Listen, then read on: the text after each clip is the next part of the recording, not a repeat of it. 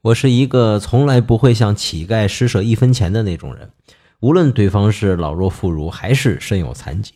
这些年来，我都坚持着一毛不拔的原则。你可以说我吝啬，或者是没有爱心，但是我的原则是：凡是知道主动出来要钱的，基本都不需要救助；凡是需要救助的，都不知道主动出来要钱。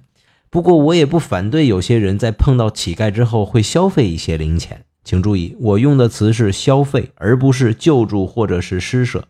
你这只是一种消费行为，请不要和什么公益行动啊、爱心呐扯上半毛钱的关系。因为在消费的那一刹那，你买到的是心里的优越感和伪装成善良的虚荣，在你与乞讨人员之间达成了一种默契的交易。